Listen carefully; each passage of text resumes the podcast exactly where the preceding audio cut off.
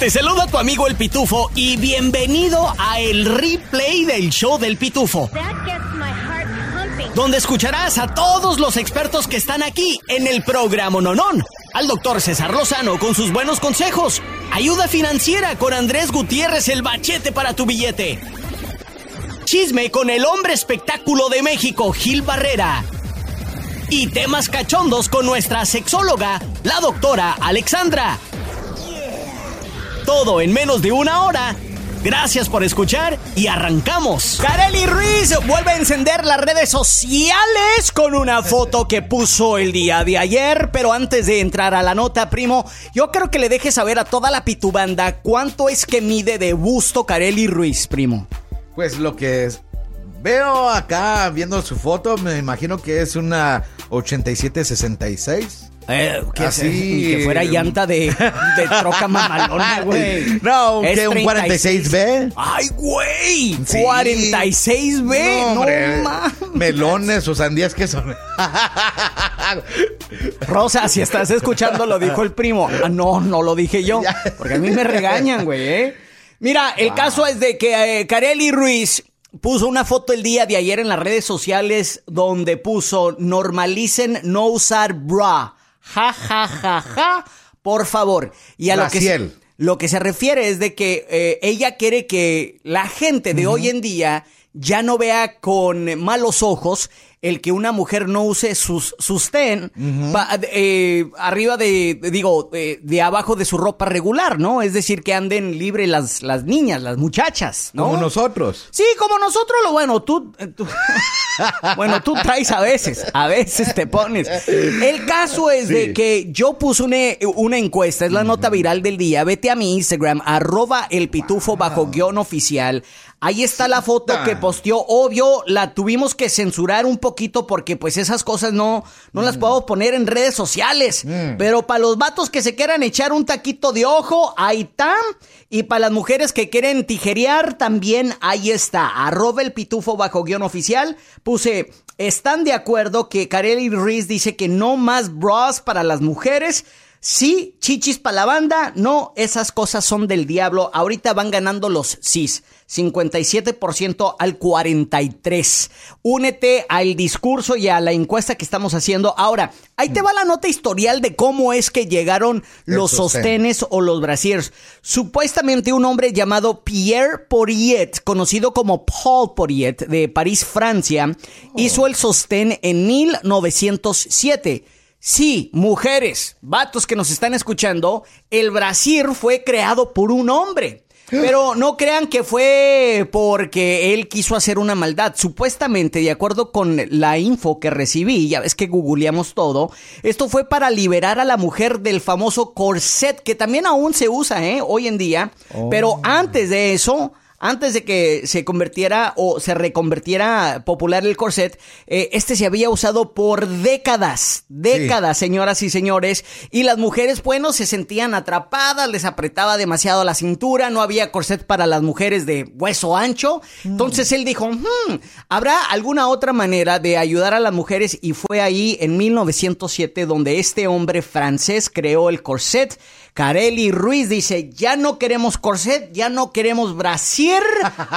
¿Tú qué opinas? Este es el replay del show del pitufo.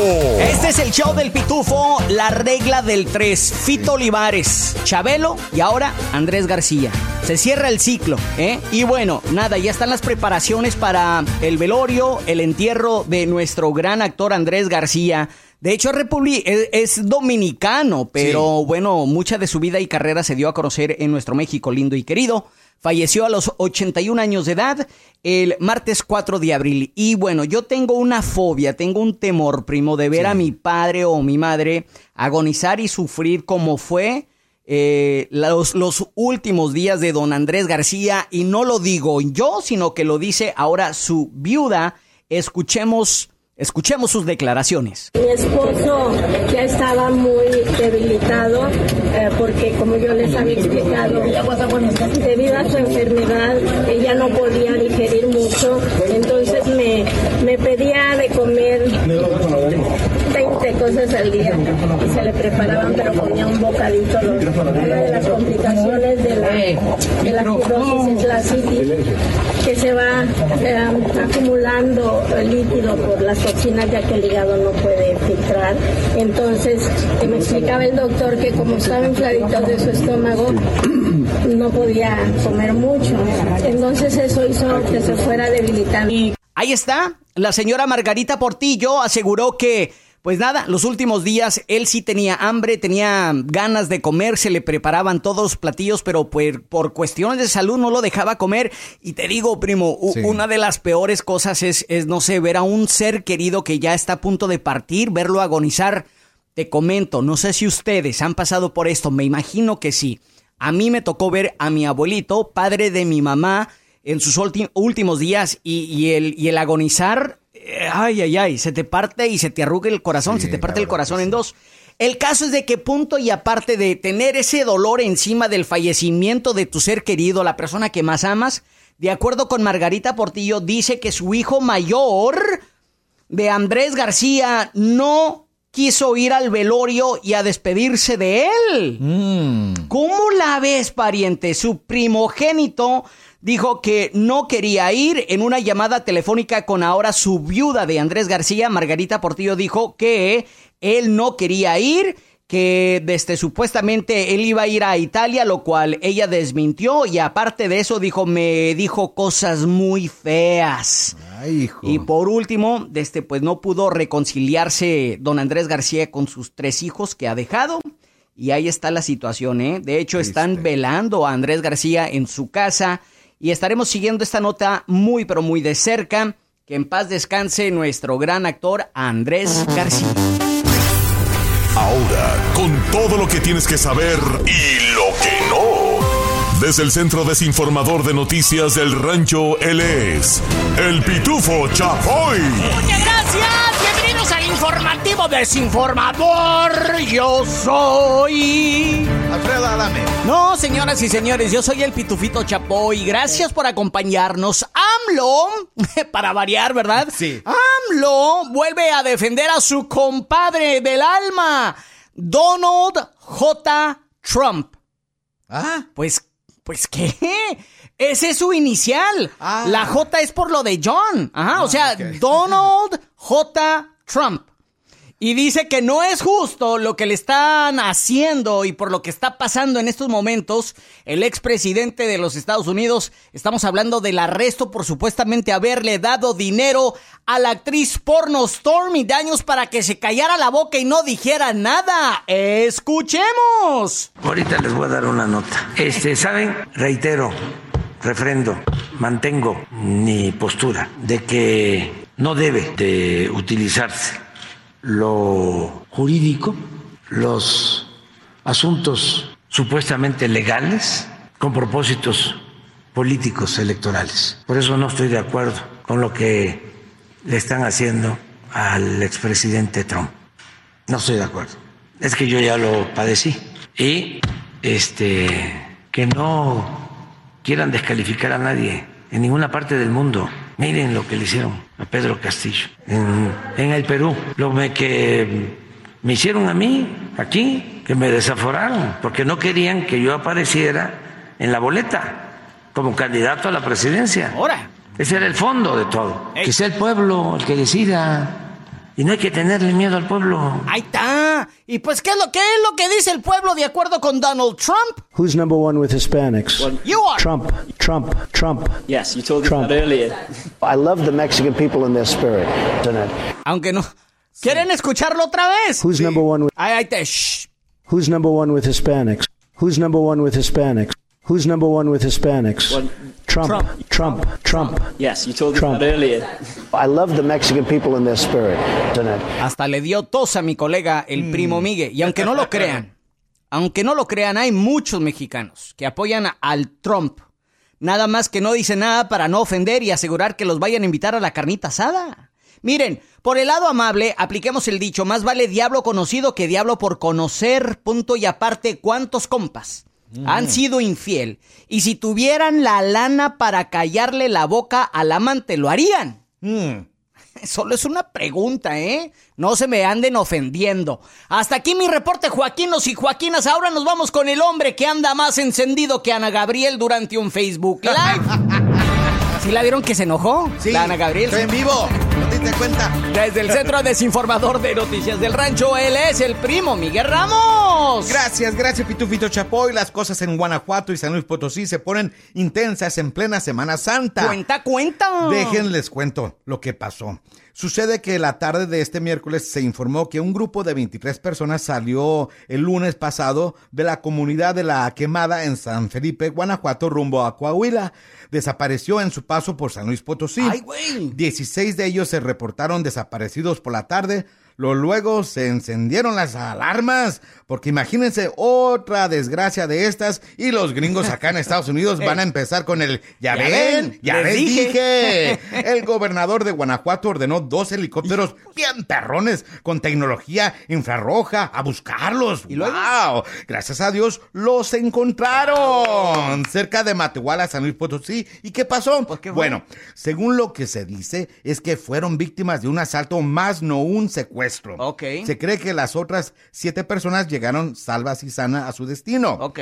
Ay, Dios mío, Ay, la verdad es que cada vez que uno sale a nuestro México lindo y querido, pero no se sabe si uno va a regresar con bien, ¿cierto? Ey. Por lo menos aquí lo único de lo que tenemos que cuidarnos y preocuparnos es el mendigo tráfico de los freeways de Atlanta. Eso que ¿A poco no? eso que Sin raspar muebles me retiro y regreso contigo, Pitufito Chapoy. Gracias, primo Miguel Ramos. Y hoy, hoy están más que desinformados con noticias del rancho. ¿Te gustan los refritos? Entonces te va a encantar el replay del show del pitufo. Adolescente hispano sufre los efectos de un va- vapeador, vapeador con droga. Y estamos hablando de los cigarritos esos electrónicos, los cuales están de moda, primo. Así es. Ahí te va. Qué triste la cosa con este morro. Ahí te va lo que pasó. Eh, este chavo de 13 años de edad de aquí de Georgia, precisamente de Dalton, un fuerte saludo a toda nuestra gente de Dalton, Georgia, eh, cayó eh, por una, no sé si fue trampa o una broma de sus compañeritos en la escuela. Sucedió en enero de este año. Lo que pasa es que este chavo que se llama eh, Zachary Corona, eh, un fin de semana decidió subirse al auto de, de sus padres y viajar hacia Atlanta desde Dalton. Y en eso se dio cuenta su mamá, eh, que iba en los asientos de enfrente, de que Zachary Corona no estaba respondiendo y de hecho se había como que desmayado, ¿no? Fue ahí donde ella, este, pues se, se empezó a paniquear eh, y tuvo que llevarlo al hospital. Y se descubrió ahí en el hospital de que este cigarro electrónico o vapor, así se conoce, estaba contaminado con nada más y nada menos que la droga fentanilo. Wow. Ella se llama Linda Amos y dijo de que esto sucedió el primero de enero en su casa en Dalton a una hora y media de camino al norte de Atlanta.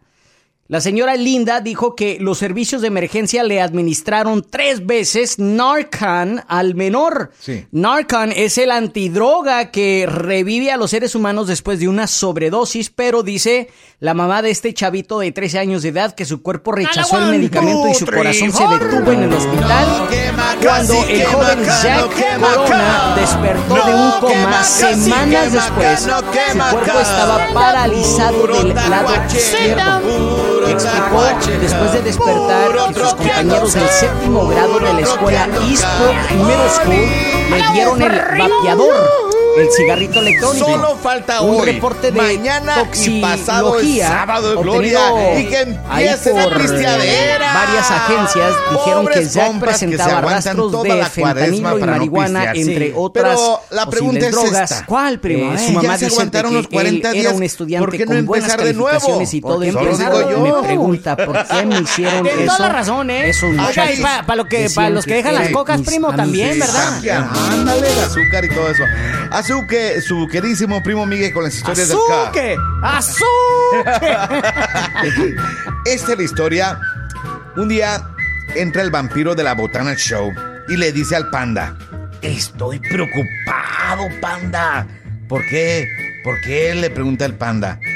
Dice el vampiro, mi mujer me juró que no me volvería a hablar durante 30 días. Comenta el panda. Pero eso no es tan grave, vampiro. Contesta el vampiro. Claro que sí. Es que hoy, hoy termina los 30 días. ¡No! ¡Qué macasi! ¡Qué ¿Te gustan los refritos? Entonces te va a encantar el replay del show del pitufo. Asesinan a el creador y fundador de, del Cash App. Muchos de nosotros lo hemos utilizado como una manera de mandar y recibir dinero. Hay gente que trabaja eh, dando servicios de landscaping, de mantenimiento, igual de este, las que limpian casas. Ah, sí, mándamelo por Cash App. Pues, ¿qué creen? Eh, el, el señor que es uno de los cofundadores, son dos personas, lamentablemente perdió la vida eh, apuñaladas el día de ayer en San Francisco. Él se llamaba Bob Lee. Tú leíste la nota ayer, ¿verdad, primo? Sí, qué triste, ¿no? Fue la madrugada, algo así. El mira, Departamento de Policía de San Francisco dijo que el 4 de abril a las 2.35 de la madrugada eh, respondieron a un lugar por un reporte de un apuñala- apuñalamiento. Cuando llegaron ahí los chotas, vieron a una víctima de 43 años de edad, estamos del mismo pelo yo y este vato, con heridas de un arma blanca. Eh, le dieron primeros auxilios, llegaron los médicos a la escena y fue transportado a un local, a un hospital local con heridas mortales.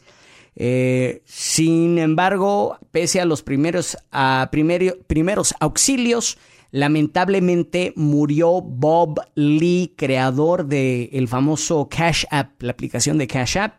Eh, se lanzó en el 2013. El señor Lee tenía un valor de 10 millones de dólares eh, antes de su muerte, pero el negocio en sí del Cash App está valorado en más de un billón y medio. Todavía sigue la investigación en desarrollo, no se sabe por qué, no se sabe quién fue, me imagino que ya están al tanto de eso, pero... Men, el día de hoy puse en mis historias, Pitu Familia, hay una foto de, de una mano joven junto a una mano vieja y, y la historia le- o, o la frase dice, eh, el viaje es muy corto, Sí. disfrútalo. La vida es un viaje que es demasiada corta y hay que disfrutarla. Este es el replay del show del pitufo. Así como hay señales de que te quieres mucho y las detectas, hay señales de que no te amas a ti misma, a ti mismo, y no las detectas. Señales de que me quiero mucho, pues obviamente no permito que me anden maltratando, que me anden- no permito por ningún motivo humillaciones y si me llegan a humillar, pues dejo que fluyan, ¿verdad? No me voy a enganchar con eso. Señales de que me amo es que me cuido, señales de que me amo es que me dedico a trabajar mi cuerpo, mi mente y mi espíritu. Somos cuerpo, mente y espíritu. Me amo lo suficiente. Se nota. Es más, tú al conocer a alguien detectas quién se quiere mucho. Pero las personas que no se aman y no se dan cuenta son las que tienen estas señales. Viven en relaciones tóxicas y siguen ahí. ¿Y sácalas de ahí? Pues no, ¿verdad? Ahí siguen. Viven en relaciones tóxicas donde los minimizan, donde los hacen sentir que no valen, que no son suficientes, que nada es suficiente para que estén felices o todavía se les maltrata verbal o físicamente. Pero ahí siguen. Ah, perdonan una y otra y otra y otra vez con la falsa creencia de que un día va a cambiar. Dos. ¿Cómo te das cuenta que no te amas? ¿O no te has dado cuenta que no te amas? Tomas decisiones siempre pensando en los demás. Es que yo amo mucho a la gente. Con ustedes, Teresa de Calcuta, San Francisco de Asís. ¿Y tú? ¿En qué plan estás? ¿Dónde estás? Todo es en beneficio de los demás. ¿Y tú, mamá? ¿Tú, papá? Ya, también pienso en mí. A ver, esta decisión, ¿la quiero para mi vida o no? ¿O nada más los beneficiados son todo el mundo menos yo? No, llega un momento en que yo me canso. ¿Cómo también me doy cuenta que no me amo lo suficiente? Estoy comparando mi vida con la de los demás y siento envidia, siento celos, me cala estar viendo por qué te va bien a ti y a mí no. Se nota que no te quieres. Cada quien tiene su propia cruz. Así veas una vida fabulosa, fastuosa, con mucho dinero, con mucho amor, con muchos lujos, todos tienen sus problemas. Otra señal, haces lo que sea con tal de ser aceptado. No te quieres y no te has dado cuenta. Lo que sea con tal de llamar tu atención, lo que sea con tal de que no me dejes, con tal de ser parte de este grupo que tanto quiero. Y la última, me estoy esforzando constantemente por demostrar que mi vida está muy bien, por no decir perfecta. Y quiero demostrarle cómo estás bastante bien, tu marido padrís, mis hijos en una bola de broncas. Tampoco me voy a poner a platicar todas mis broncas con cualquier persona, pero acepto en el fondo de mi corazón que las cosas no van bien. Esa es una forma de saber que soy un ser humano y que tengo derecho a equivocarme. ¿Qué opinas de estos cinco puntos? Qué fuerte. Me despido con esta frase. No hay mayor o mejor ejercicio para aumentar tu autoestima que saberte creado y amado por Dios con una misión única e irrepetible. Hasta la próxima. ¡Hey! ¿Qué onda? Tu compa el Pitufo aquí. Oye, ¿te gustó el replay del show del Pitufo? Bueno, te invito a que lo compartas con tus amigos y familiares y así juntos podemos crecer la Pitufamilia. Este es el replay del show del Pitufo.